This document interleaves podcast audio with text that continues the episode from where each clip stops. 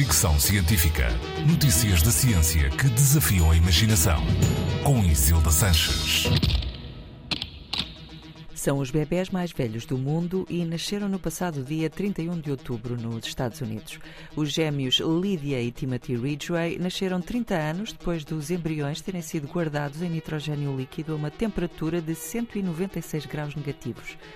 No processo de fertilização in vitro é normal serem produzidos mais embriões do que os necessários.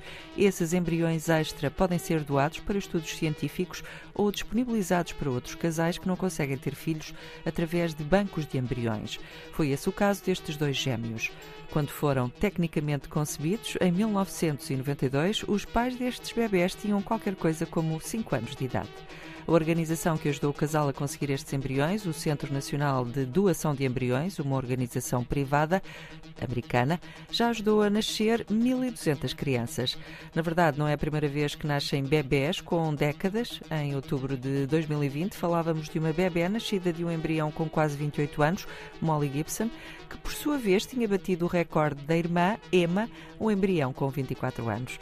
A equipa médica envolvida espera que a notícia destes gêmeos ajude as pessoas que podem doar embriões a fazê-lo sem hesitações.